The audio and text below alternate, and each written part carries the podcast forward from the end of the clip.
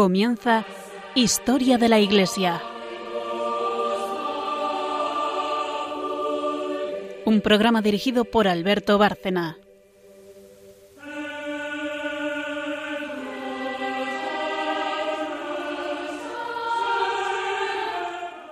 Buenas noches, oyentes de Radio María y de Historia de la Iglesia. Volvemos a estar aquí, eh, los de siempre. Buenas noches, María Ornedo. Buenas noches. Y buenas noches, Carmen Turdemontis. Buenas noches a todos.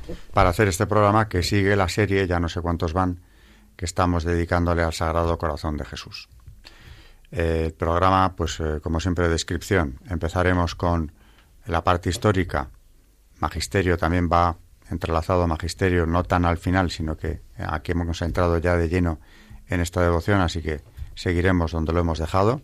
Y recapitulo lo dicho en días anteriores, eh, que hemos visto la devoción que nace en Paguelemonial, en estas apariciones a Santa Margarita María de Alacoque. Y estábamos viendo en los programas anteriores, ya hemos visto mm, como por lo menos en dos programas, eh, entre esas revelaciones del Señor a Santa Margarita María, aparte de las promesas, están las armas, las tres grandes armas que le da para perfeccionarse. Hemos visto ya eh, la conciencia, eh, la importancia de tener una conciencia bien formada y ejercitarla, claro, en la confesión. Eh, estábamos viendo la obediencia, que casi hemos terminado, algo de eso nos contará hoy María, y entraremos hoy, ya en este programa, en la tercera de las armas, que es la cruz, de la que hay mucho que hablar. hacemos una pausa, bueno, luego vendrá el santo relacionado con el tema, y después seguiremos con Magisterio en la tercera sección.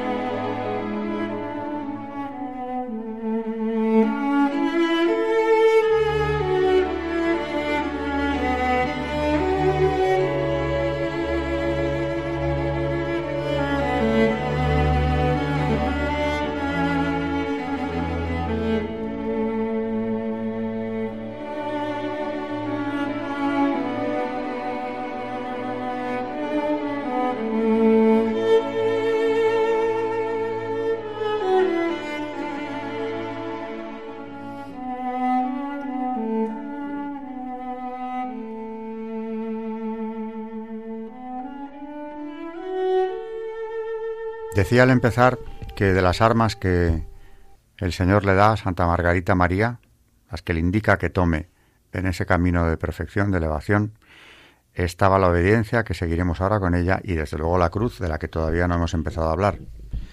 La cruz es el más precioso de todos los regalos. Un día después que ella recibió, se refiere a Santa Margarita María, la comunión, se hizo presente ante sus ojos una gran cruz cuya extremidad no podía ver.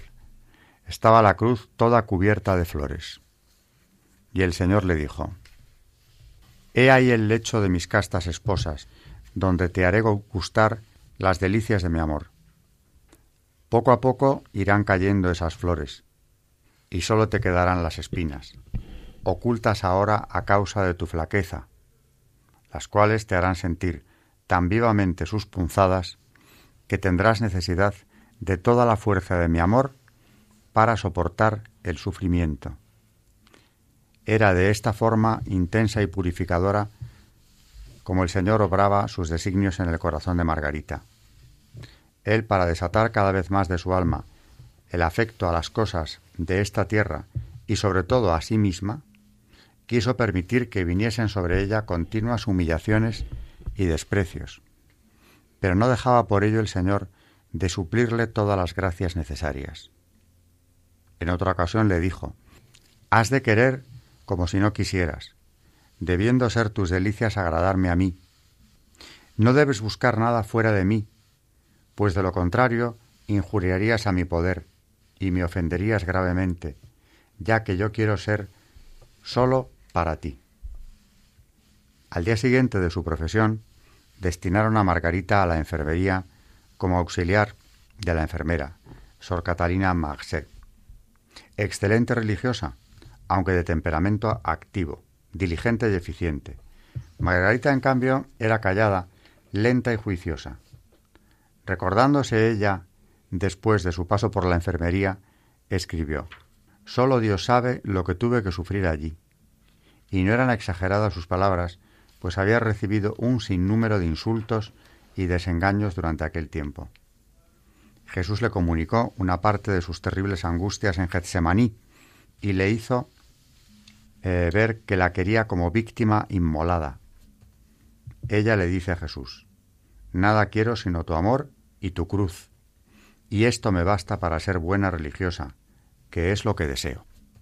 Armas, desde luego, contundentes. Vamos a terminar con esa que se nos quedó a medias en, en el programa anterior, la obediencia, brevemente para pasar a la tercera y definitiva de las armas, de la que ya acabo de, dar el tema aquí, introduciéndolo.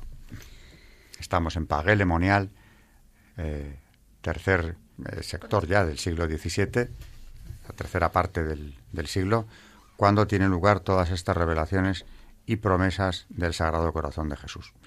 Eh, retomamos la obediencia, digo, como se nos quedó pendiente una parte en el programa anterior. Dentro de la obediencia hay que tener también en cuenta amor a los hermanos. Teneos unos a otros por superiores, dice Filipenses 2.3.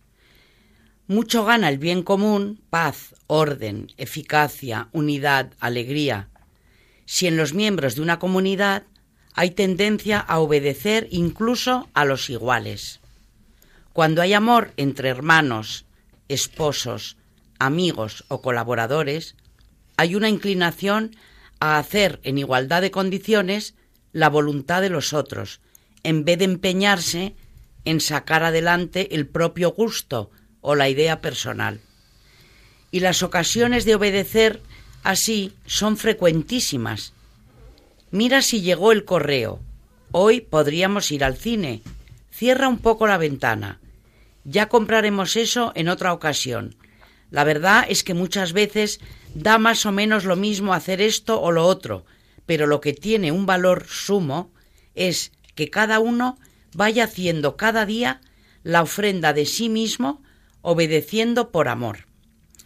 San Benito dispone que el bien de la obediencia no sólo han de prestarlo todos a la persona del abad, porque también han de obedecerse los hermanos unos a otros, seguros de que por este camino de la obediencia llegarán a Dios. Esto viene en la regla 71 de San Benito. Santa Micaela, antes de ser religiosa, viviendo en su familia, procuraba obedecer siempre. Decía así, ofrecí a la Virgen obedecer a mi cuñada, que había tenido problemas con su familia, como si fuera mi superiora.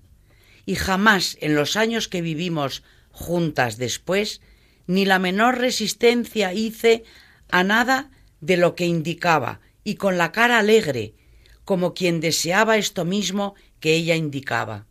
Esto lo cuenta Santa Micaela en su autobiografía. Mm, San Francisco de Asís decía a sus hermanos, obedeced a la primera y no esperéis a que se os mande por segunda vez.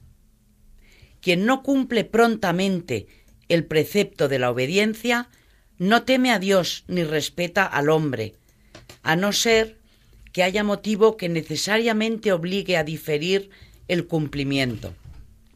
Si finalmente vamos a obedecer, obedezcamos al momento, dejando inacabado lo que se está haciendo. San Benito, en su regla 5.8, decía, y con cara alegre, que Dios ama al que da con alegría. 2 Corintios 9.7. Es Dios quien nos da la vida y la fuerza para hacer lo que estamos haciendo, pues bien, si Él por un superior nos manda hacer otra cosa, ¿no será robar a Dios fuerza y vida para aplicarlos a lo que nosotros queremos? Por otra parte, la prontitud no sólo pertenece a la perfección de la obediencia, sino no pocas veces a su misma esencia. En muchos casos llaman al teléfono, tómalo, o la obediencia es pronta o no es, va otro a tomar el teléfono.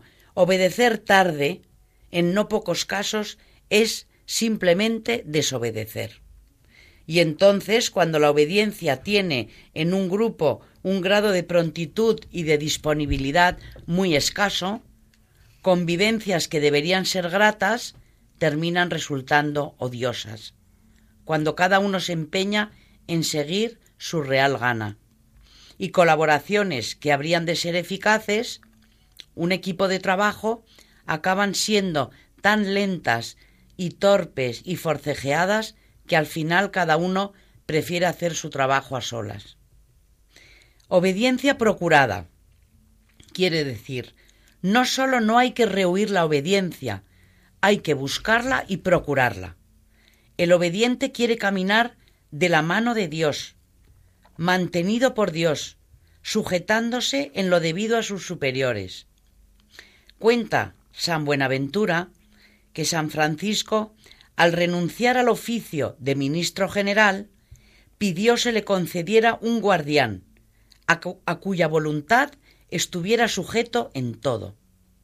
Aseguraba ser tan copiosos los frutos de la santa obediencia que cuantos someten el cuello a su yugo están en continuo aprovechamiento. De ahí que acostumbraba prometer siempre obediencia al hermano que solía acompañarle y la observaba fielmente. Obediencia que también ha de ser activa, responsable, inteligente.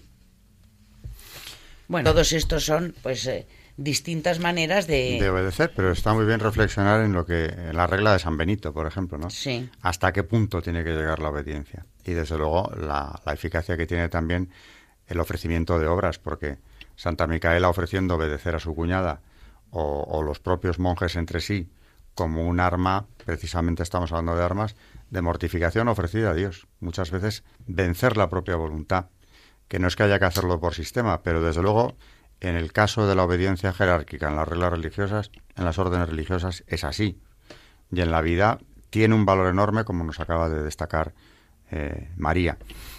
Para empezar con la cruz, mm, simplemente como una introducción, antes de irnos a la siguiente sección, eh, nos vas a hablar de San Juan Crisóstomo, creo, ¿no? Voy a traer un texto de, de un santo padre que hace programas que no hablamos de los santos padres y que, bueno, en, en alguna época de nuestros programas siempre los traías mm. todo, todo el tiempo. Y, y es una, una carta de San Juan Crisóstomo que habla sobre la gloria y el poder de la cruz. Y dice así, para mí no haya otro motivo de gloria si no es en la cruz de nuestro Señor Jesucristo. Se refiere mm, a Gálatas 6:14. La realidad de la cruz parece algo vergonzoso, pero solo en el mundo y entre los incrédulos, ya que en el cielo y entre los creyentes es una gloria, y una gloria grandísima. Ser pobre, en efecto, parece algo vergonzoso, mas para nosotros es un motivo de orgullo. Ser despreciado es para muchos algo que provoca risa. Nosotros, en cambio, nos gloriamos en ello. Para nosotros, efectivamente, la cruz es motivo de gloria. No dijo yo no me glorío o no quiero gloriarme, sino para mí no haya otro motivo de gloria, como si rechazara algo por insólito e invocase la ayuda de Dios para conseguirlo. ¿Qué es la gloria de la cruz? ¿Qué Cristo por mí tomó la forma de siervo. ¿Y cuánto sufrió? Lo sufrió por mí, un esclavo, un enemigo, un ingrato, y así fue su amor hasta el punto de entregarse por mí. ¿Podría existir algo semejante? Bueno, es magisterio de la Iglesia eh, destacar precisamente el valor del sufrimiento. Y en relación con ello, me recordaban ahora que quizá ya hemos traído esta, esta carta apostólica aquí al programa, Juan Pablo II, nos vamos muchos siglos de distancia de San Juan Crisóstomo, otro santo de la Iglesia y Papa además, San Juan Pablo II, habló del dolor. Tiene un documento, Salvifici Doloris, donde habla precisamente de, esto. Adelante, Carmen. Pues sí, eh, en los puntos 26 eh, Si el primer gran capítulo del Evangelio del Sufrimiento está escrito a lo largo de las generaciones por aquellos que sufren persecuciones por Cristo, igualmente se desarrolla a través de la historia otro gran capítulo de este Evangelio. Lo escriben todos los que sufren con Cristo, uniendo los propios sufrimientos humanos a su sufrimiento salvador. En ello se realiza lo que los primeros testigos de la pasión y resurrección han dicho y escrito sobre la participación en los sufrimientos de Cristo. Por consiguiente, en ellos se cumple el Evangelio del sufrimiento, y a la vez cada uno de ellos continúa en cierto modo a escribirlo. Lo escribe y lo proclama al mundo, lo anuncia en su ambiente y a los hombres contemporáneos. A través de los siglos y generaciones se ha constatado que en el sufrimiento se esconde una particular fuerza que acerca interiormente el hombre a Cristo, una gracia especial. A ella le deben su profunda conversión muchos santos, San Francisco de Asís, San Ignacio de Loyola, Fruto de esta conversión es no sólo el hecho de que el hombre descubre el sentido salvífico del sufrimiento, sino que sobre todo en el sufrimiento llega el hombre a ser completamente nuevo. Haya como una nueva dimensión de toda su vida y de su vocación. Este descubrimiento es una confirmación particular de la grandeza espiritual que en el hombre supera el cuerpo de modo un tamaño incomprensible, un tanto incomprensible. Cuando este cuerpo está gravemente enfermo, totalmente inhábil y el hombre se siente como incapaz de vivir y de obrar, tanto más se pone en evidencia la madurez interior y la grandeza espiritual, constituyendo una lección conmovedora para los hombres sanos y normales. Esta madurez interior y grandeza espiritual en el sufrimiento ciertamente son fruto de una particular conversión y cooperación con la gracia del Redentor crucificado. Él mismo es quien actúa en medio de los sufrimientos humanos por medio de su espíritu de verdad, por medio del espíritu consolador. Él es quien transforma en cierto sentido la esencia misma de la vida espiritual, indicando al hombre que sufre un lugar cercano a sí. Él es, como maestro y guía interior, quien enseña al hermano y a la hermana que sufren este intercambio admirable, colocado en lo profundo del misterio de la redención. El sufrimiento es en sí mismo probar el mal, pero Cristo ha hecho de él la más sólida base del bien definitivo, o sea, del bien de la salvación eterna. Cristo con su sufrimiento en la cruz ha tocado las raíces mismas del mal, las del pecado y las de la muerte. Ha vencido al artífice del mal, que es Satanás, y su rebelión permanente contra el Creador. Ante el hermano o la hermana que sufren, Cristo abre y despliega gradualmente los horizontes del reino de Dios, de un mundo convertido al Creador, de un mundo liberado del pecado, que se está edificando sobre el poder salvífico del amor. Y de una forma lenta pero eficaz, Cristo introduce en este mundo, en este reino del Padre, al hombre que sufre, en cierto modo a través de lo íntimo de su sufrimiento. En efecto, el sufrimiento no puede ser transformado y cambiado con una gracia exterior, sino interior. Cristo, mediante su propio sufrimiento salvífico, se encuentra muy dentro de todo sufrimiento humano, y puede actuar desde el interior del mismo con el poder de su espíritu de verdad, de su espíritu consolador. No basta. El Divino Redentor quiere penetrar en el ánimo de todo paciente a través del corazón de su Madre Santísima, primicia y vértice de todos los redimidos. Como continuación de la maternidad que por obra del Espíritu Santo le había dado la vida, Cristo, moribundo, confirió a la siempre Virgen María una nueva maternidad, espiritual y universal, hacia todos los hombres, a fin de que cada uno en la peregrinación de la fe quedara junto a María estrechamente unido. Y cada sufrimiento, regenerado con la fuerza de esta cruz, se convirtiera, desde la debilidad del hombre, en fuerza de Dios. El valor del sufrimiento, que no deja de ser pues el valor de la cruz, eh, Carmen ha acabado esta, esta cita de Salvifici Doloris precisamente refiriéndose al Calvario. Eh, la cruz, como decía María también antes, para algunos es eh, como sinónimo de vergüenza, de risa, de ridículo, de fracaso. Y también, como nos decía ella, en el cielo, en cambio, es todo gloria. Pero es que aquí en la tierra es también un instrumento para llegar a ella. Me decía una carmelita hace ya unos años, las cruces que no nos falten, porque con ellas nos salvamos.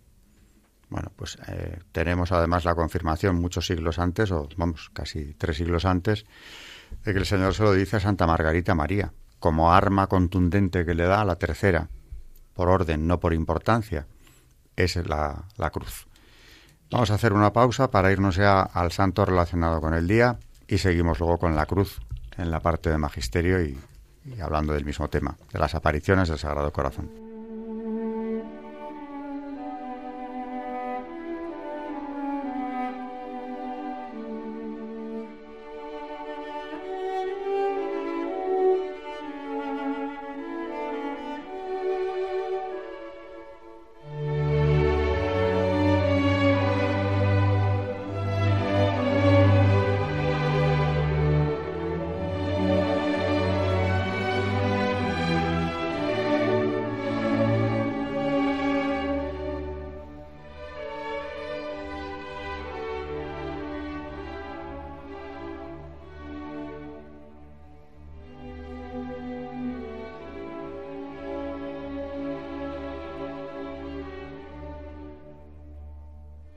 Están escuchando en Radio María Historia de la Iglesia, dirigido por Alberto Bárcena.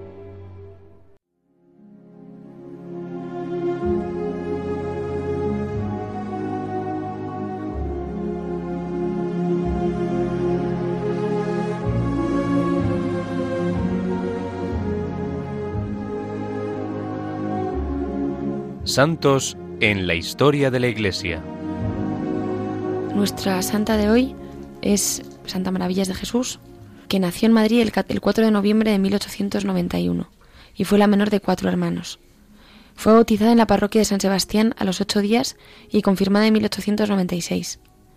Sus padres, don Luis y doña Cristina, eran los marqueses de Pidal. Don Luis había sido ministro de Fomento y en aquellas fechas era embajador de España ante la Santa Sede.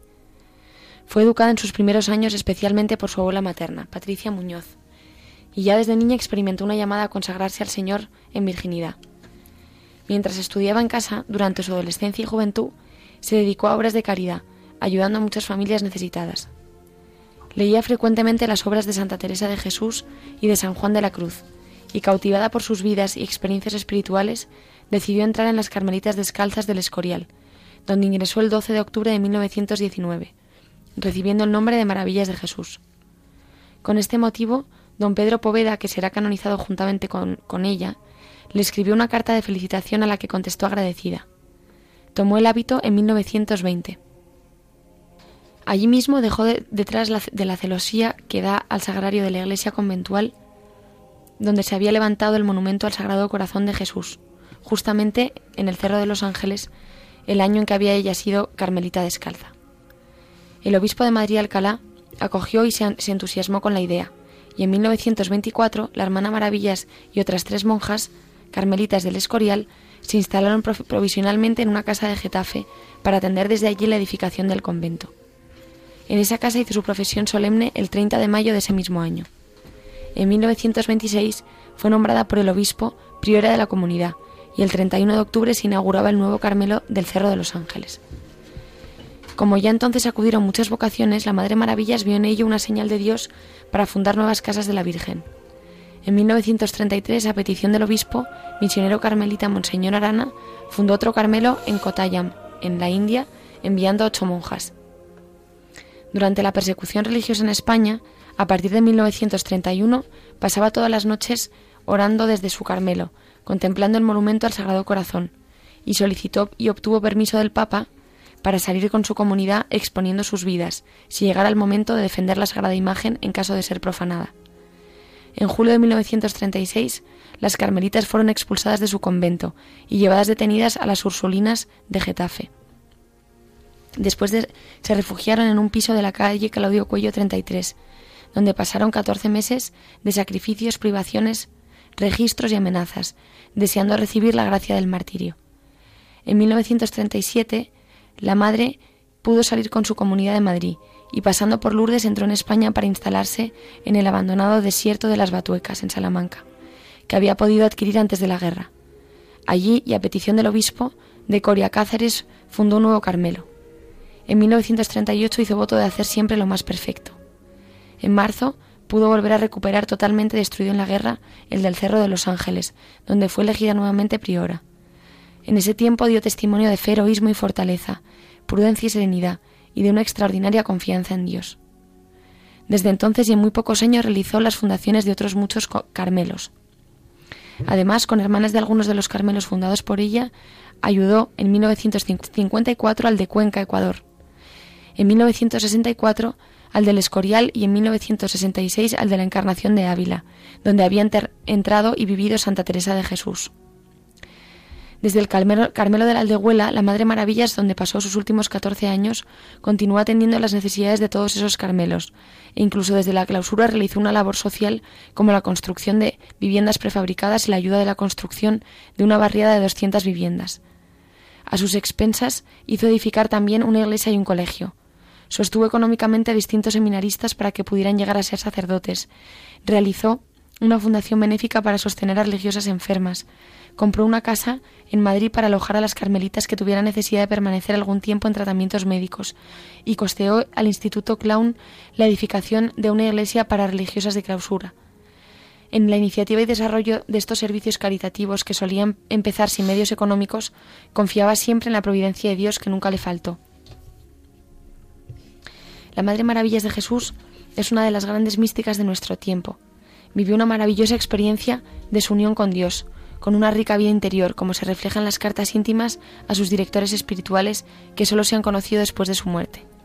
Pasó por la vivencia de las noches y por el gozo del amor profundo de Dios y de su respuesta de amor a Él. La capacidad de contagiar el amor de Dios le provenía de su unión con Él y de su gran capacidad y disposición para la oración. Expresaba, me abrazo en deseos de que las almas vayan a Dios. Durante toda su vida se entregó amorosamente al cumplimiento de la voluntad de Dios y en la última etapa ofreciendo su enfermedad y dando testimonio. Lo que Dios quiera, como Dios quiera, cuando Dios quiera, solía repetir a sus hijas. Amó y vivió la pobreza y humildad heroicamente, infundiendo este espíritu en sus hermanas. Destacó también por su fidelidad al ideal teresiano. Ya en 1962 había tenido un trastorno circulatorio del que se repuso. En el 72 sufrió un paro cardíaco del que se recuperó, pero su salud quedó muy deteriorada. En la solemnidad de la Inmaculada de 1974 recibió la unción de los enfermos y el santo viático. Murió a los 83 años en el Carmelo de la Aldehuela, el 11 de diciembre de 1974, rodeada de sus hijas y diciendo: Qué felicidad morir carmelita. Fue beatificada en Roma por el Papa Juan Pablo II el día 10 de mayo de 1988. Sus, reliquias permanecen en la iglesia del Carmelo de la Aldehuela y su memoria litúrgica se viene celebrando el 11 de diciembre y algunas frases de la Madre Maravillas, te decía, yo no quiero vivir la vida más que para imitar lo más posible a la de Cristo. También lo que Él quiera, si Él no lo quiere, ¿para qué vamos a quererlo nosotras? Y también decía, miedo a la muerte si la muerte no es más que echarse en las manos de Dios.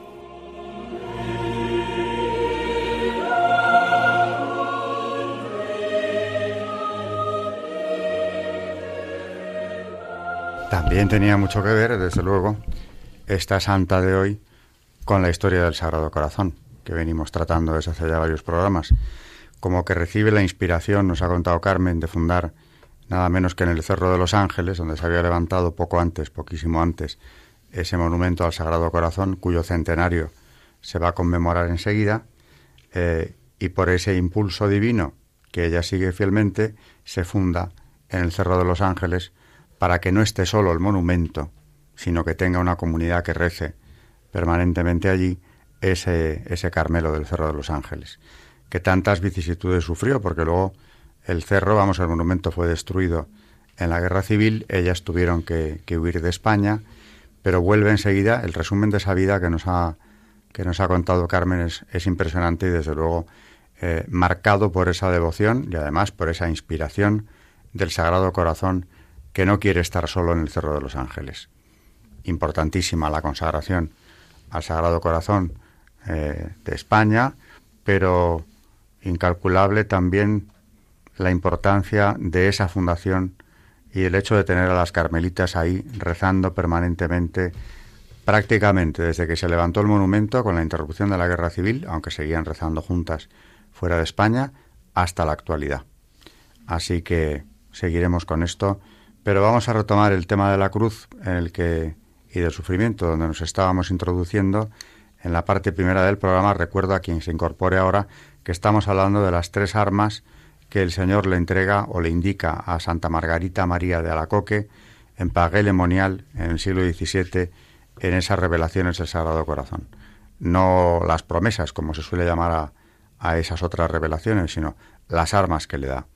Hemos hablado ya de las primeras, la conciencia recta, bien formada y limpia siempre. Dos, la obediencia que acabamos de desarrollar ya por último en este, en este programa. Y estábamos con la cruz y con el sufrimiento. Siguiendo con este comentario de la carta a los Gálatas que hace San Juan Crisóstomo, que es muy bonita, la verdad, lo que las consideraciones que le, que le hace, ¿no? En el punto número cuatro dice no nos avergoncemos nosotros, por consiguiente, de su inefable protección. Él no se avergonzó de ser crucificado por ti. ¿Y tú te avergüenzas de reconocer su protección infinita? Es como si un prisionero que no se avergonzara de su rey después de que éste se presentara en la cárcel y él mismo desatara sus cadenas y luego se avergonzara de él. Es una necedad sin límites. Es necesario, sobre todo, vanagloriarse por esto mismo, es decir, por la cruz, por medio de la cual el mundo está crucificado para mí y yo para el mundo, dice en Gálatas 6:14. Habla ahora del mundo, no del cielo ni de la tierra, sino de las cosas temporales, de la alabanza que proviene de los hombres, del fasto, de la gloria, de la riqueza y de cosas semejantes aparentemente espléndidas. Esto está muerto para mí. Es preciso que el cristiano sea así, que siempre divulgue esta palabra. No le bastó el primer tipo de muerte y añadió otro diciendo, yo para el mundo. Alude a una doble muerte y dice, aquellas cosas están muertas para mí y yo para ellas. No pueden atraparme ni someterme, porque de una vez para siempre han muerto. Ni yo puedo desearlas, porque también yo estoy muerto para ellas. No existe nada más bienaventurado que esta muerte, pues este es el fundamento de la vida bienaventurada. Ni la circuncisión ni la incircuncisión pueden algo, sino una nueva creación. ¿Y cuántos se ajustan a esta regla? La paz y la misericordia será sobre ellos y sobre el Israel de Dios, dice Gálatas 6, 15, 16. ¿Ves? dice San Juan Crisóstomo, a qué altura lo ha elevado la fuerza de la cruz. No sólo destruyó para él todas las cosas del mundo, sino que incluso lo colocó en un lugar más elevado que el antiguo modo de vida. ¿Qué puede igualarse a este poder? La cruz persuadió al que iba a morir e iba a causar la muerte a otros por la circuncisión, a que después de permitirla de igual modo que la incircuncisión buscara nuevas y extraordinarias realidades que trascendieron los cielos. Por el pasado y el futuro llama nueva creación a este nuestro modo de vida. Por el pasado, porque nuestra alma, envejecida por el pecado, fue renovada de súbito por el bautismo, como si fuera regenerada de nuevo, motivo por el cual reclamamos una vida nueva y celeste. Y también por el futuro, porque el cielo, la tierra y toda la creación pasarán a un estado de incorruptibilidad juntamente con nuestros cuerpos. No me digas, afirma, que la circuncisión no tiene ningún poder. ¿Cómo será manifiesta cuando todo esté hasta tal punto transformado? Busca las nuevas realidades de la gracia. Quienes la persiguen gozarán de la paz y de la bondad divina, y podrán ser llamados con toda propiedad con el nombre de Israel. En cambio, los que actúan de forma contraria, aunque fuesen sus descendientes y llevaran este nombre, han sido excluidos tanto del parentesco con Israel cuanto del nombre de Israel. Efectivamente pueden ser israelitas en sentido propio los que observan esta regla, los que se apartan de, lo antiguo y persiguen la gracia. Hablábamos ahora, hace unos minutos nos hablaba Carmen de la Fundación del Cerro de los Ángeles. Seguimos con el tema del Sagrado Corazón.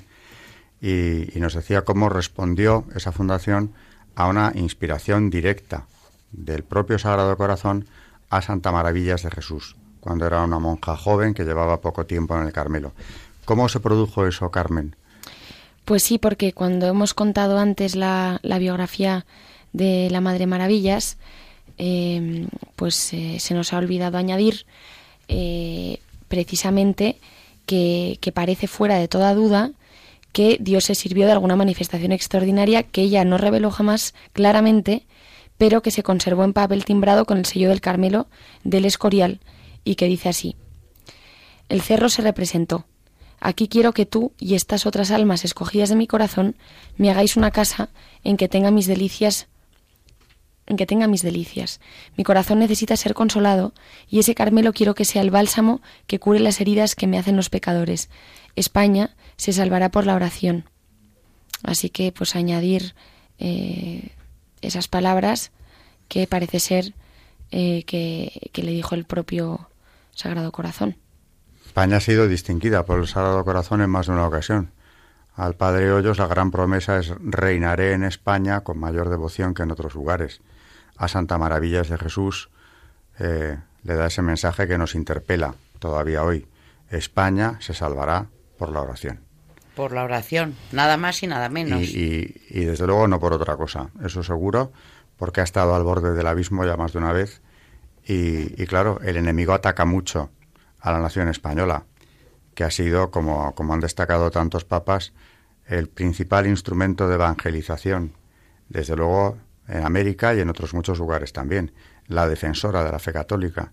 Por eso el ataque ha sido en consecuencia tan fuerte. Pero tenemos esta promesa. Ahora también es una advertencia.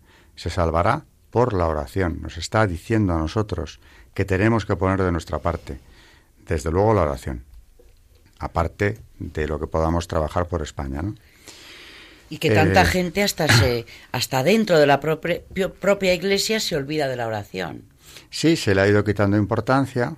Eso no es más que un brote en parte de modernismo. Esa herejía condenada ya por San Pío X que ha rebrotado a lo largo del siglo XX con una fuerza inaudita y en el XXI pues seguimos en ella. ¿no? Cuidado con esto. Vamos a ver de esa encíclica que nos has traído ya en más de un programa, de Pío XII dedicada al Sagrado Corazón. Vamos a seguir con ella porque es un, es un verdadero tesoro. Se trata de la encíclica Aurietis Aquas de 1956. Pues sí, que fue promulgada por su santidad Pío XII y que en su punto número 4 y referente a la doctrina de los papas dice así. ¿Quién no ve, venerables hermanos, la plena oposición entre estas opiniones y el sentir de nuestros predecesores, que desde esta cátedra de verdad aprobaron públicamente el culto del Sacratísimo Corazón de Jesús? ¿Quién se atreverá a llamar inútil o menos acomodada a nuestros tiempos esta devoción que nuestro predecesor León XIII llamó práctica religiosa dignísima de todo encomio, y en la que vio un poderoso remedio para los mismos males que en nuestros días, en forma más aguda y más amplia, inquietan y hacen sufrir a los individuos y a la sociedad. Esta devoción, decía, que a todos recomendamos, a todos será de provecho. Y añadía este aviso y exhortación que se refiere a la devoción al Sagrado Corazón. Ante la amenaza de las graves desgracias que hace ya mucho tiempo se ciernen sobre nosotros, urge recurrir a aquel único que puede alejarlas. Mas, ¿quién podrá ser éste sino Jesucristo, el unigénito de Dios?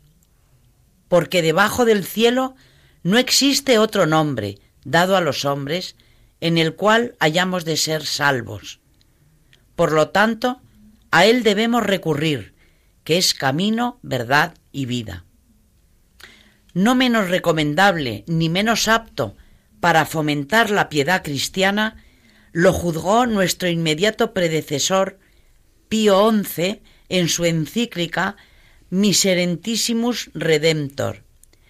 ¿No están acaso contenidos en esta forma de devoción el compendio de toda la religión y aun la norma de vida más perfecta, puesto que constituye el medio más suave de encaminar las almas al profundo conocimiento de Cristo Señor nuestro y el medio más eficaz que las mueve a amarle con más ardor y a imitarle con más y con mayor fidelidad y eficacia?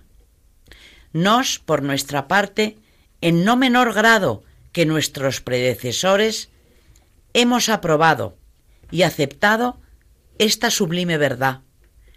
Y cuando fuimos elevado al sumo pontificado, al contemplar el feliz y triunfal progreso del culto al Sagrado Corazón de Jesús entre el pueblo cristiano, sentimos nuestro ánimo lleno de gozo y nos regocijamos por los innumerables frutos de salvación que producía en toda la Iglesia.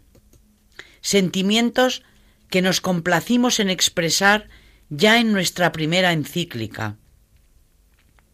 Se refiere a la encíclica Sumos Pontificatus de 20 de octubre de 1939.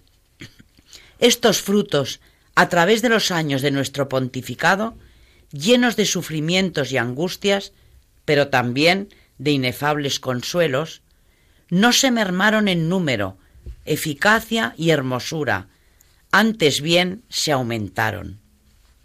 Pues en efecto, muchas iniciativas y muchas acomodadas a las necesidades de nuestros tiempos han surgido para favorecer el crecimiento cada día mayor de este mismo culto.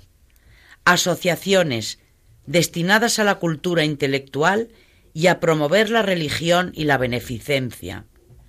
Publicaciones de carácter histórico, ascético y místico para explicar su doctrina piadosas prácticas de reparación y de manera especial las manifestaciones de ardentísima piedad promovidas por el apostolado de la oración, a cuyo celo y actividad se debe que las familias, colegios, instituciones y aun a veces algunas naciones se hayan consagrado al Sacratísimo Corazón de Jesús.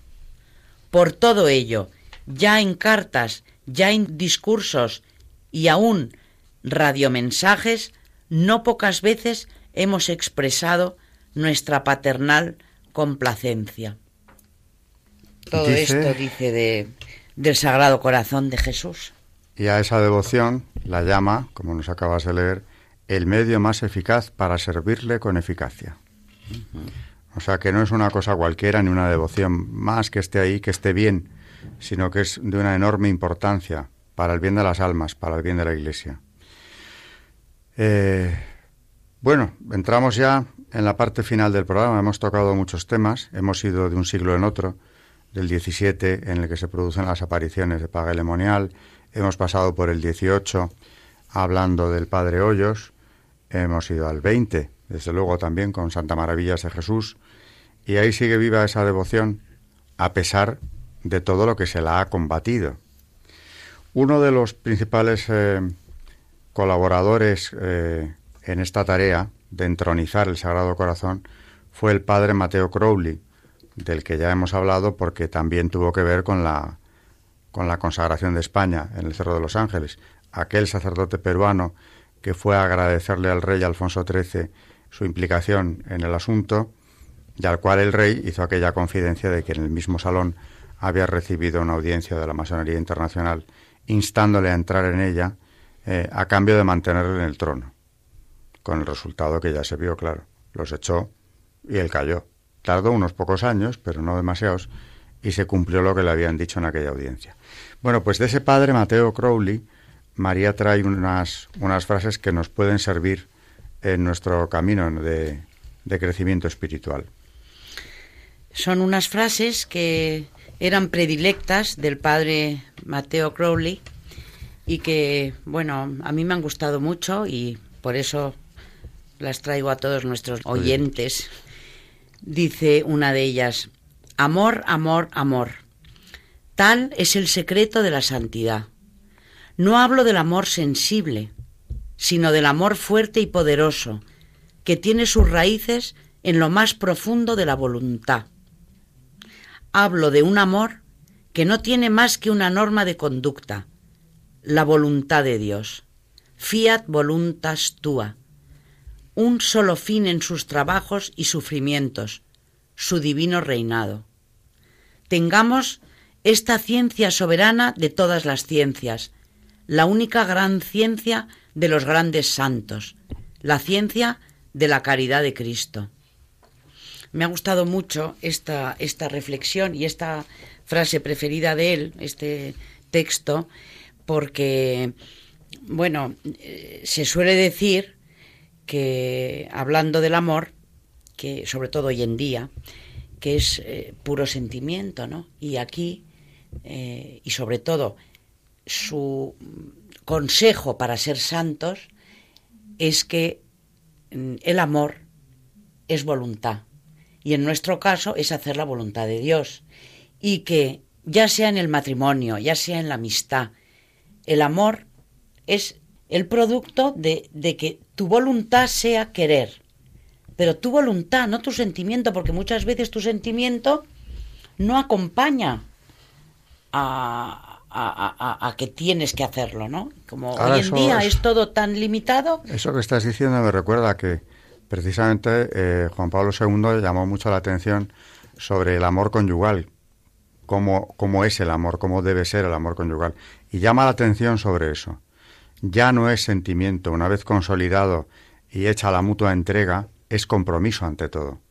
Es ese amor, el querer amar, el, adquirir ese compromiso y seguir eh, por encima de los problemas, dificultades y altibajos de la vida, eh, vinculado a ese amor que tú prometiste guardar.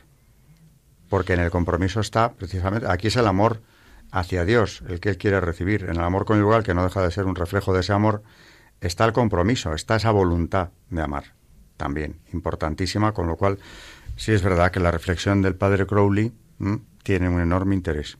Dice en otro en otra frase, que seguiremos con ellas, las, seguiremos trayendo. Hay, muchas, claro. y cada una da para un rato, ¿eh? además. Exacto. Dice, en las tentaciones, en los momentos de aridez, cuando parece que en lugar de corazón tenemos una piedra, que no sentimos nada, oh hermanos, no olvidéis que en lo divino no es amar el sentir. Cuando en momento de hielo digáis a Jesús como San Pedro, Señor, Tú lo sabes todo. Tú sabes que te amo. Soy tuyo, tuyo sin reserva. Creo con fe inmensa en tu amor. Estáis ardiendo sin sentirlo. Dice también, las acciones cotidianas son la arena esparcida en el camino de nuestra vida, y no ha de ser una arena cualquiera, porque el amor ha de cambiarla en granos de oro.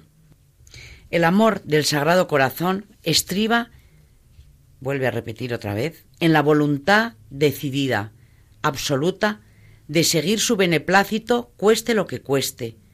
Es un haz de llamas alimentado por la luz de la fe.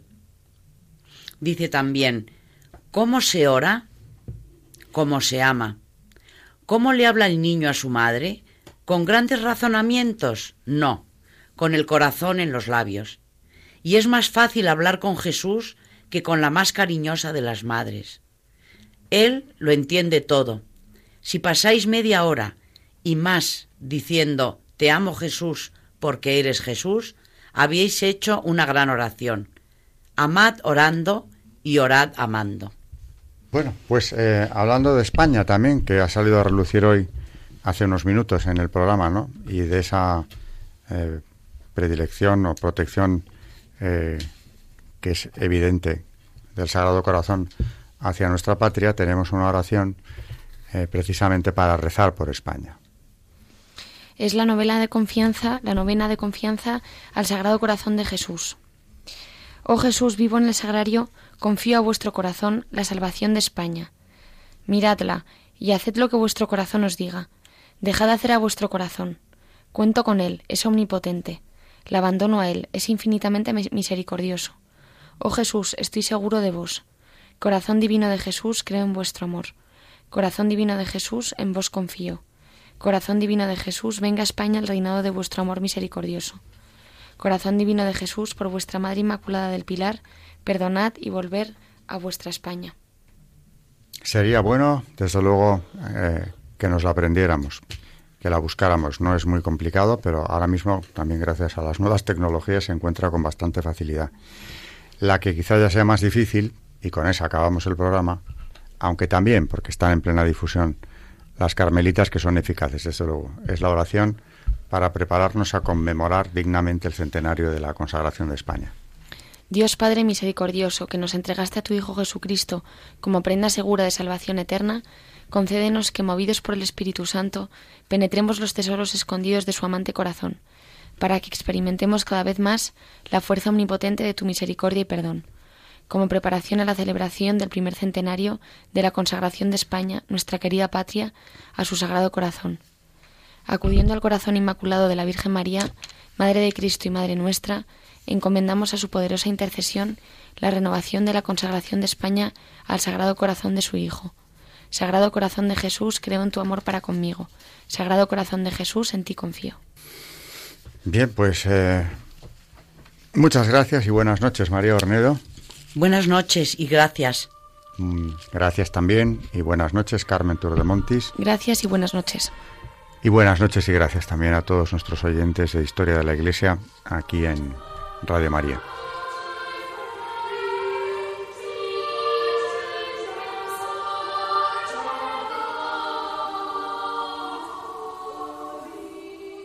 Han escuchado Historia de la Iglesia, un espacio dirigido por Alberto Bárcena.